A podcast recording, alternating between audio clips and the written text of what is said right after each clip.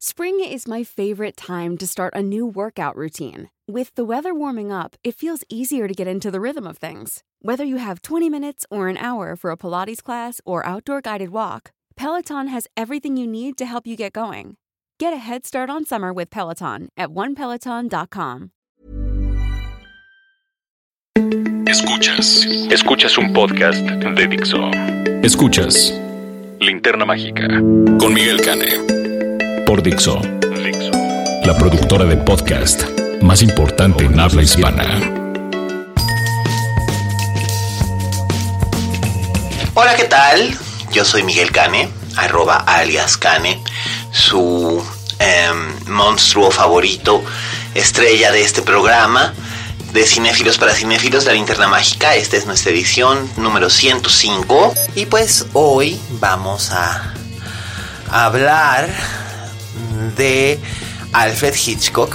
Eh, vamos a hablar, eh, más bien vamos a escuchar a Raulito Fuentes, el crítico de cine más fregón de los 125 municipios que componen el estado de Jalisco, para que él nos hable acerca de una nueva película llamada Alpha, una cinta de aventuras que estrena Sony Pictures este viernes. Así que bueno, pues ¿qué les parece si escuchamos a Raúl Fuentes? Adelante, Fuentes. Oye Fuentes. Hola, ¿qué tal? Esto es Oye Fuentes, el espacio que Miguel Cane me brinda en la linterna mágica. Yo soy Raúl Fuentes y a mí me encuentras en Twitter como arroba Oye Fuentes. Oigan, pues eh, el día de hoy me toca platicarles de una película de estreno que se llama Alfa Alpha es una cinta dirigida por Albert Hughes y digamos que es como su primera incursión en el cine, pero dirigiendo solo. Él es un director que con su hermano pues han realizado varias películas, entre ellas tal vez una de las más famosas sea From Hell, que es una película que apareció por ahí del 2001, una, una cinta basada en un cómic increíble, en una novela gráfica increíble llamada From Hell, escrita por Alan Moore y que fue protagonizada por Johnny Depp y Heather a lo mejor lo recuerdan, él era un policía que estaba encargado de encontrar a Jack el Destripador. La película la verdad es que no era muy buena, pero la novela gráfica sí es excepcional. Entonces, eh, antes de hablar de Alfa, pues bueno, es una, buena recomendación para la gente que gusta de leer cómics y novelas gráficas. From Hell es increíble.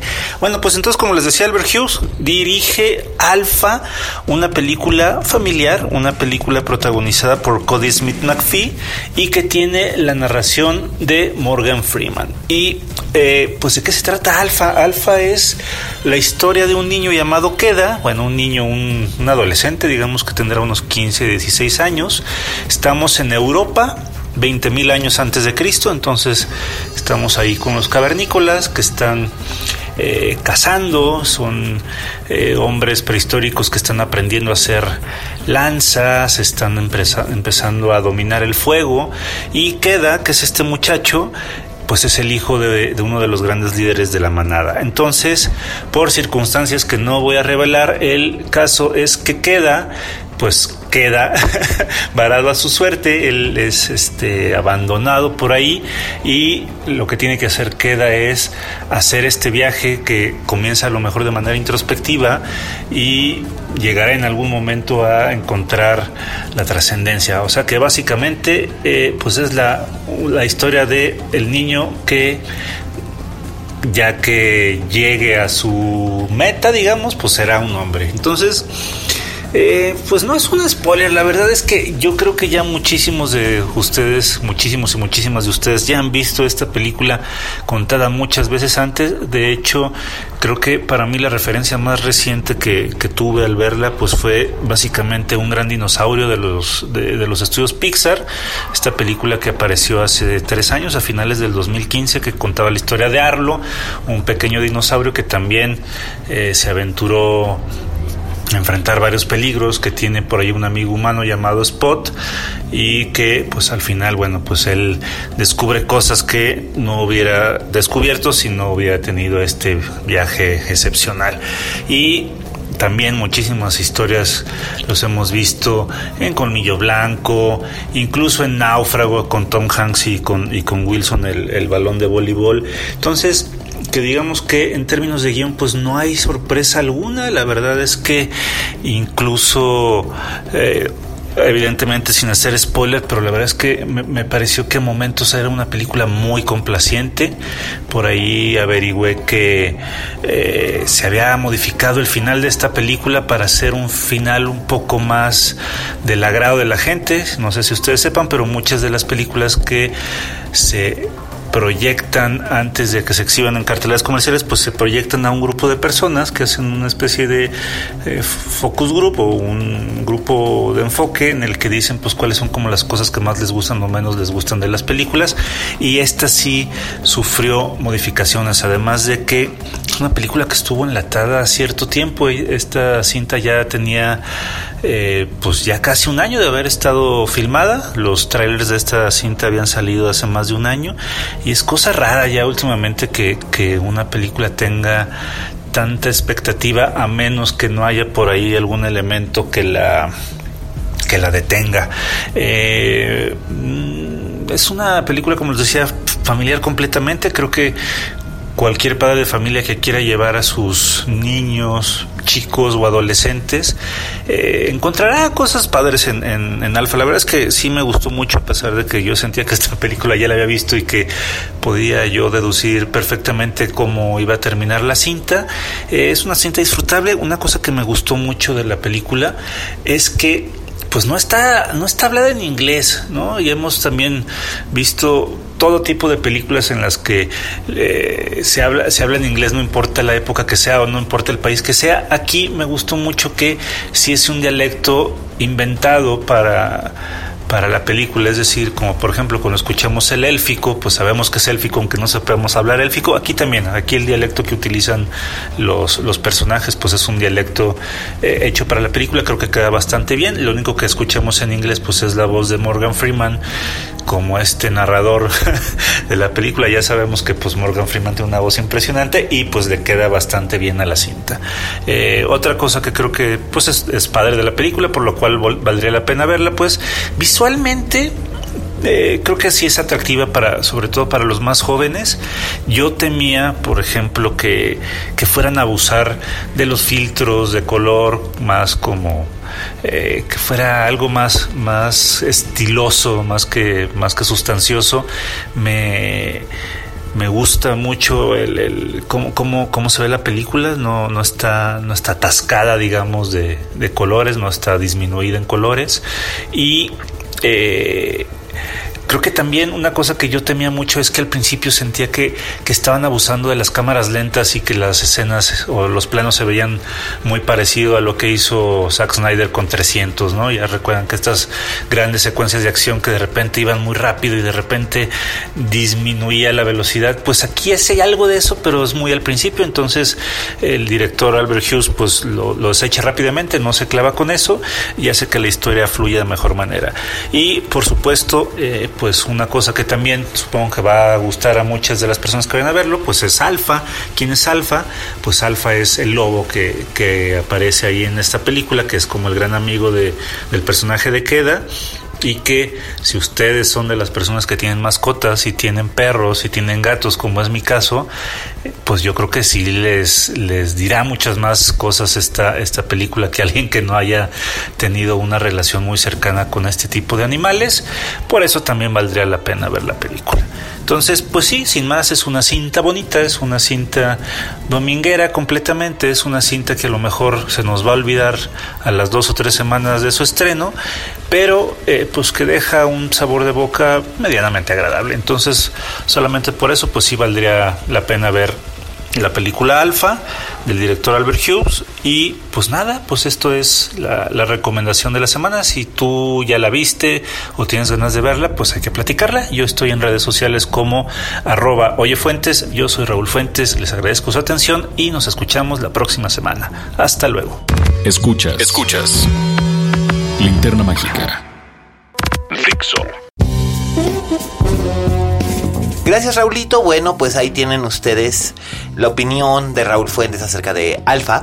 ¿Y eh, qué les parece si ahora entramos en materia y hablamos acerca de este genial hombre que siempre se dio a conocer en todos los hogares con su manera tan particular de decir Good evening.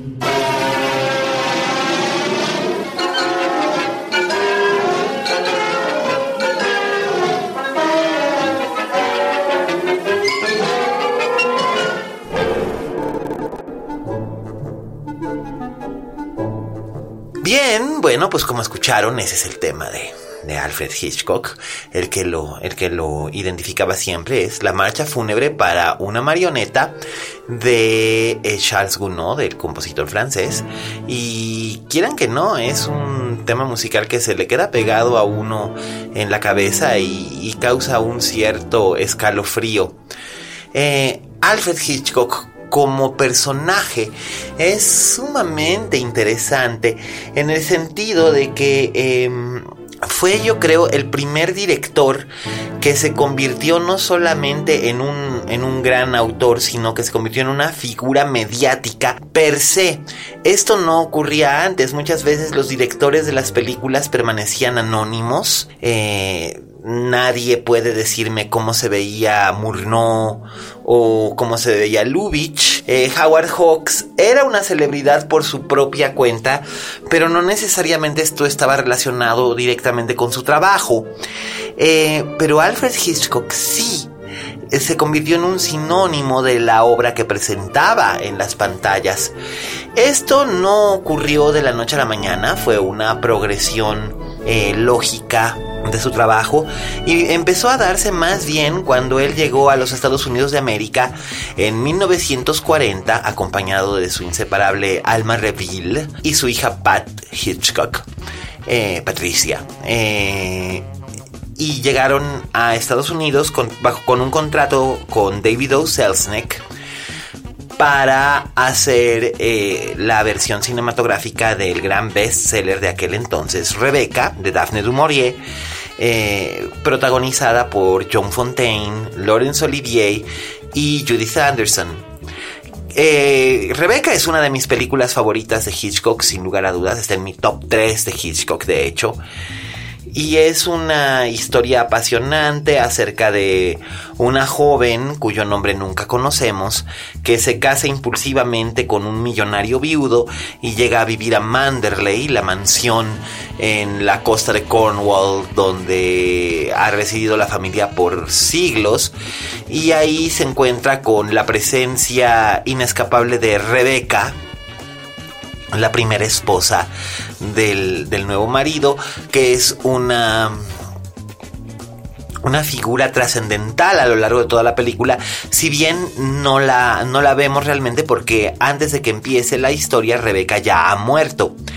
Eh, Judith Anderson completa el cuadro como una espléndida Mrs. Danvers, el, el ama de llaves de la mansión, una mujer seca y completamente imperturbable, que al mismo tiempo eh, tiene una pasión secreta y una devoción enfermiza por su primera ama o por su primera patrona y se dedica a atormentar a la joven a la joven Joan Fontaine.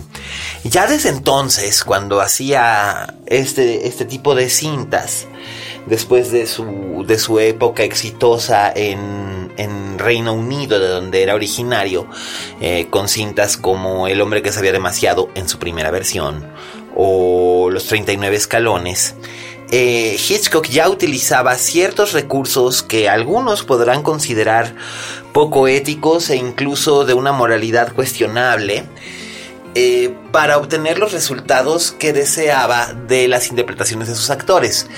En este caso, él eh, se encargó de persuadir de manera personal y privada a la pobre eh, John Fontaine de que tanto Judith Anderson como eh, Laurence Olivier la despreciaban. Entonces eh, ella se sentía incómoda en sus escenas con ellos y esta incomodidad, esta inseguridad que cultivó Hitchcock en la joven actriz, eh, sirvió maravillosamente para sus propósitos de creación de escenas y eh, para el tono de los personajes, en específico el personaje de la joven señora de Winter.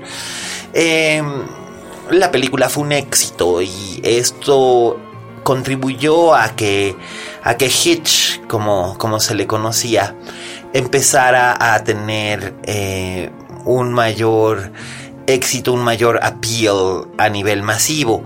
Eh, esto se consolidó finalmente en la década de los 50.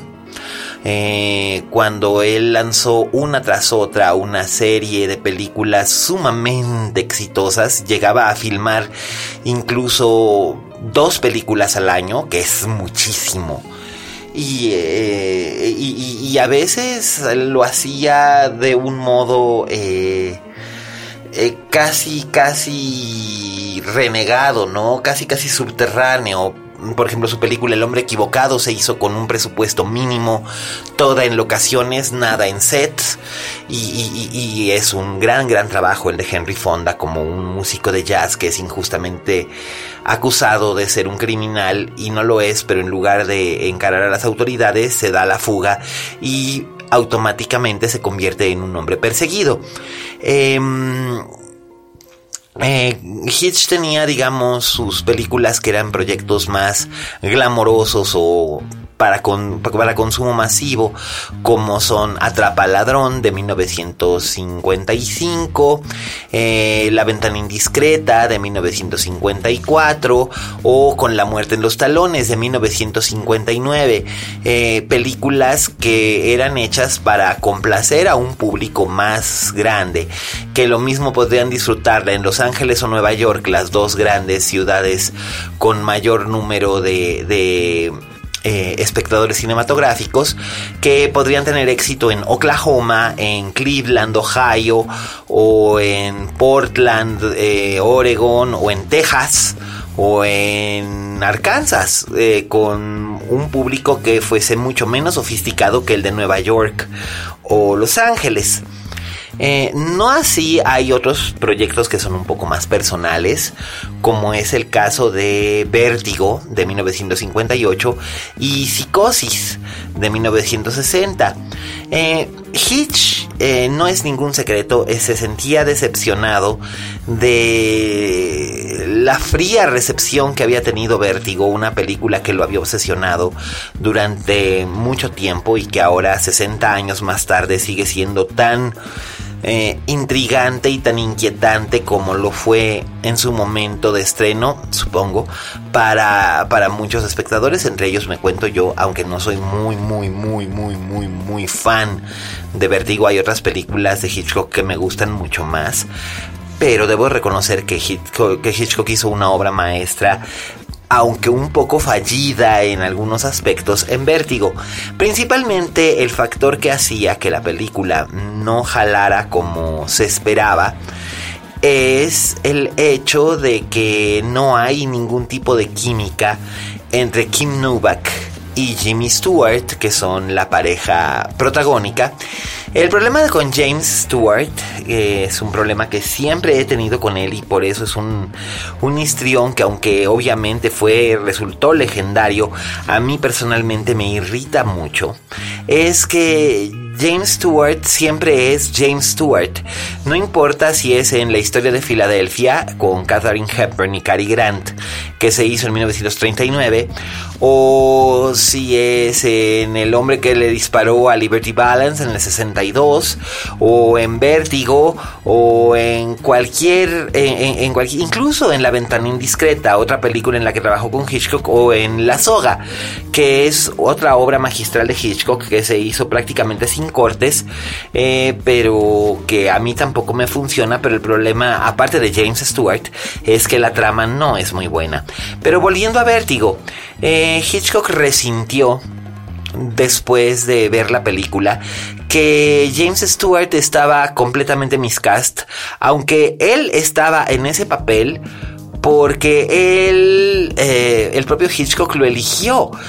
Em, Stewart eh, interpreta a, a, Scotty, un, un ex policía de San Francisco que ahora hace trabajos de, investigación privada y seguridad privada y eh, que es llamado por un amigo de la universidad al que hace muchos años no ve. Eh, hay que tener en cuenta de que eh, Stewart en esta película, cuando hizo esta película tenía 40 y muchos años, casi 50, y se notaba el paso del tiempo y él estaba interpretando a un hombre que era por lo menos, o debía ser por lo menos 15, entre 15 y 20 años más joven que él y por eso su interpretación sufre mucho. Em, Scotty es llamado por, por su amigo y él le pide que vigile a su esposa, que la siga. Su esposa es una enigmática rubia llamada Madeleine Elster y eh, él hace esto y naturalmente pues se enamora de ella y luego suceden una serie de circunstancias que no voy a revelar aquí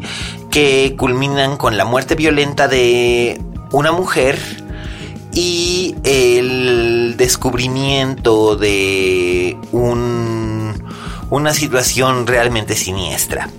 Eh, Vértigo no es una película de terror, es más bien como un filme de suspenso romántico que al principio sí tiene algunos elementos góticos que resultan ser completamente artificiales.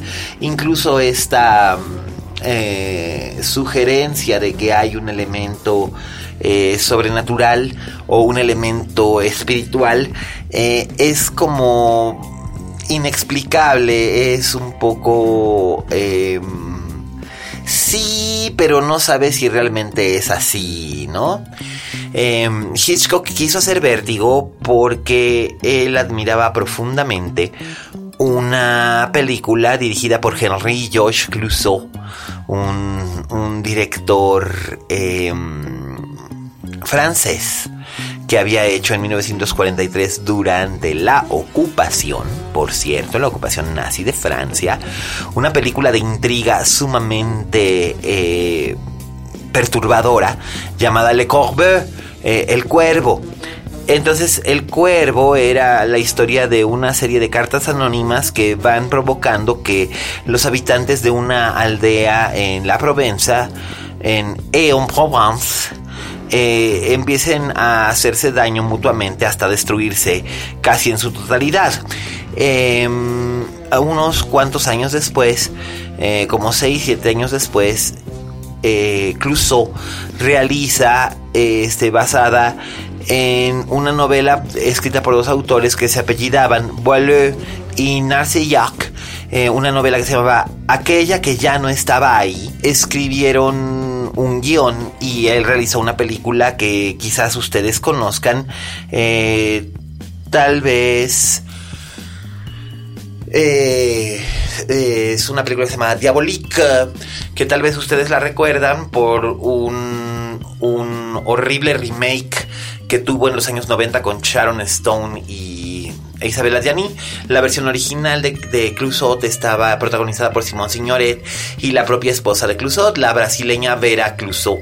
Em, mm, Hitchcock admiró tanto esa película que quiso que la siguiente obra de, de Boileau y Narcellac que fuera para él y ellos le escribieron una novela llamada De entre los muertos eh, que se convirtió en, en Vértigo pero aunque él invirtió mucho amor, siempre invertía mucho amor en todas sus obras, no hay una película que Hitchcock haya hecho con desinterés. Ni siquiera sus películas malas como Cortina Rasgada, que no es mala, solamente que es un poco aburrida. O Topaz, que sí es mala. Es así, perdón, pero pues no tiene por dónde encontrarle algo que la redima. Pues sucedió que eh, hizo Vértigo y pues la falta de química entre Jimmy Stewart y Kim Novak y además el hecho de que él estaba mal casteado pues provocó que la película no tuviera mucho éxito en taquilla y nunca más volvió a trabajar Hitchcock con, con Jimmy Stewart. Volvió a trabajar con Cary Grant pero no con él. Pero Vértigo es una película muy muy importante para él. Otro aspecto importante de Hitchcock es que él también fue el primer director que presentaba su propio teleteatro en la televisión, en la época dorada de la televisión, existía eh, Alfred Hitchcock Presenta, que después se convirtió en la hora de Alfred Hitchcock, cuando cambió de cadena de televisión. Eh, y él se convirtió como en una especie de personaje doméstico. Eh, él salía y comentaba a los espectadores lo que iban a ver esa noche, un poco como lo que hizo Rod Serling algunos años después en La Dimensión Desconocida o en Galería Nocturna. Eh, este, esos programas antológicos eran además geniales porque tenían eh, guiones inspirados en obras, eh, en cuentos de suspenso, de misterio, de grandes escritores como Roald Dahl o Daphne du Maurier. De hecho, cuando él hace Los pájaros, primero había comprado los derechos de los pájaros para hacer una versión en televisión pero decidió que la historia era tan apasionante y le gustaba tanto que quería hacerla eh, en versión cinematográfica. Esto por supuesto lo llevó a, encontrar, a conocer, a contratar, a moldear, educar y atormentar a la bellísima Tippi Hedren, la hoy abuela de Dakota Johnson. Más bien, Dakota Johnson es nieta de la legendaria Tippi Hedren. Y este el rodaje de Los pájaros y posteriormente de Marnie son eh, dos de los ejemplos en los que se puede advertir que Hitchcock no era ni un santo ni un hombre perfecto. Hitchcock estaba obsesionado con, con Hedren, con Tippi Hedren, y aunque tenía una profunda devoción por su esposa, eh, también tenía obsesiones sexuales que eran peculiares y que su esposa no podía satisfacer por X, Y o Z razón. Entonces, em, eh, Hitchcock acosó sexualmente a, a Tippi Hedren, aunque de un modo menos burdo de lo que podíamos imaginarnos al oír la palabra acoso sexual, pero no dejaba de serlo. Y, este, y cuando ésta lo rechaza, eh, Hitchcock se dedica a atormentarla y a torturarla psicológicamente, tanto en el rodaje de los pájaros como en el rodaje de Marnie. En el rodaje de los pájaros, la famosa escena del ático, si es que ustedes han visto esa película naturalmente, eh, sabrán que ella estuvo eh, durante algunos días teniendo que aguantar que le, que le arrojaran pájaros vivos eh, al cuerpo y a la cara. Cuando finalmente, el día en que terminaron de rodar esa escena, Cary Grant estaba visitando el set y él presenció una de estas sesiones de tortura, porque no se les puede llamar de otra manera, y, este, y él se acercó a Tippi Hedren a decirle, es usted la, la mujer más valiente que yo haya visto en mi vida. Eh, pero Hitchcock no debería de ser solamente juzgado por este episodio que además hasta recientemente fue que se supo que existía eh, de su vida. Él era un realizador que tenía un sentido del humor seco y extraño, pero sentido del humor al fin. Era... Em, a veces muy estricto y severo con su elenco. A él se le atribuye la frase de que eh, los actores son ganado y debería de tratárseles como tal pero pues resulta ser que no es así. Este... Y, realmente fue una, una, personalidad única para crear atmósferas, sobre todo de inquietud y de suspense. Eh, yo creo que ya después de Psicosis y de los pájaros, eh, su input de grandes obras como que empieza a decaer, ya solamente le siguen eh, tres obras menores que son eh, La cortina rasgada de 1966 que le sigue a Marnie. Eh, posteriormente vendría Topaz en el 69, basada en una novela de Leon Uris que fue mala, mala, mala, muy mala. No, no, no, no, es más, lo que le sigue de mala. Después de Topaz pasó algún tiempo y viene su última gran película que es eh, Frenzy, Frenesí, una película realizada en Reino Unido, la primera vez que él regresaba a Reino Unido en más de dos décadas, eh, para realizar una película que es una película estremecedora y, brillante y que cuando la vio Alma Reville, su esposa, salió muy impresionada, incluso con lágrimas en los ojos, diciendo que esta no era una película de su marido, esta era una película realizada por un hombre más joven. Eh, y por último seguiría Family Plot, la trama macabra, eh, que es una especie de comedia de humor negro sobre mediums falsas que resulta ser que no son tan falsas, secuestros, robos de diamantes y anexas, que es una película que no tiene mucho, mucha energía, pero tiene algunos detalles hitchcockianos sabrosones, eh, protagonizada por Barbara Harris, William Devane y Karen Black y el enorme Bruce Dern. la película, bueno, pues no tuvo mucho gran éxito y fue el colofón para la carrera de de un Alfred Hitchcock que nos dio grandes, grandes, enormísimas obras, eh, figuras e imágenes icónicas, desde Ingrid Bergman con aquella llave escondida en encadenados, o bien su título en inglés, Notorious, o aquella famosa escena eh, de el, el, closet de Rebeca en Rebeca, o los pájaros, o la escena de la regadera en psicosis. Alfred Hitchcock un hombre que nos dio muchísimo y que sigue trascendiendo aún si las generaciones cambian y van olvidando a muchos directores, siempre acaban volviendo a Hitchcock. Y bueno, pues hasta aquí hemos llegado con la linterna mágica del día de hoy. Eh, no sin antes, por supuesto, hacer los avisos parroquiales.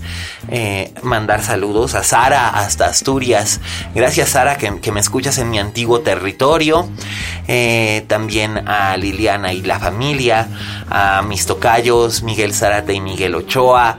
A Pablito Otero a Emiliano y a Trento, que siempre es un placer saber que están escuchando. Eh, a Enrique ya, Enrique ya. Eh, gracias por oír. Eh, también con todo mi cariño para, para Pipe. Para Pipe sigo, sigo escribiendo, mi querido Pipe.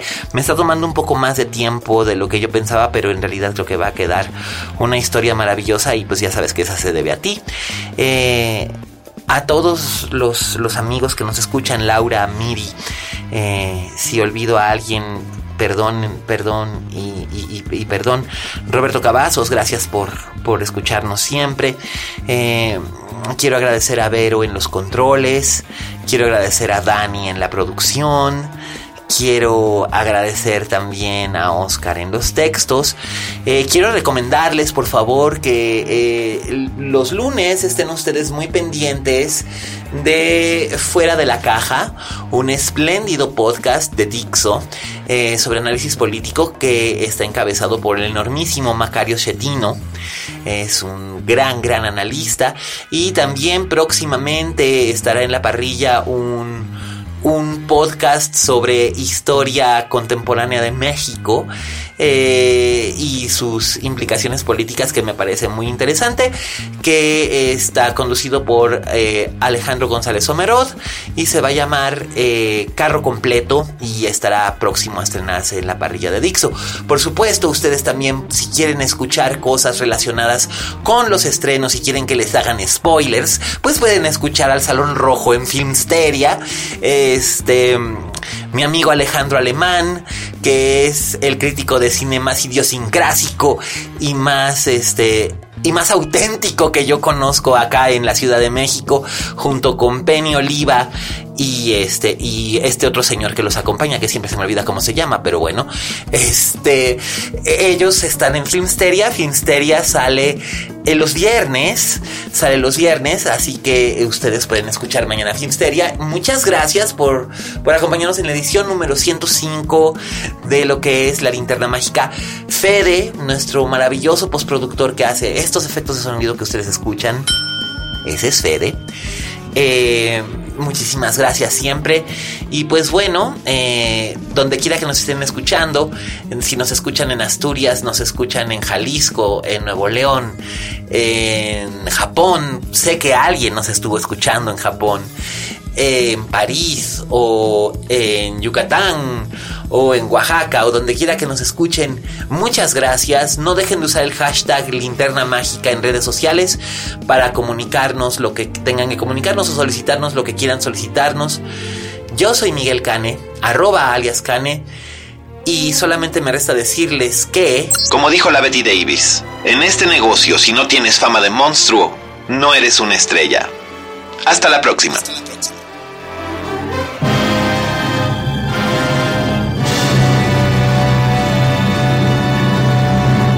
Dixo presentó Linterna Mágica con Miguel Cane.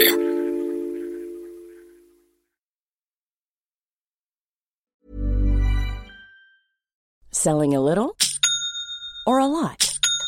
Shopify helps you do your thing however you cha-ching. Shopify is the global commerce platform that helps you sell at every stage of your business. From the launch your online shop stage to the first real life store stage, all the way to the did we just hit a million orders stage.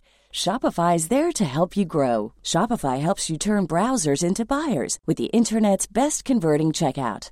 36% better on average compared to other leading commerce platforms because businesses that grow grow with Shopify. Get a $1 per month trial period at Shopify.com slash work. shopify.com/work.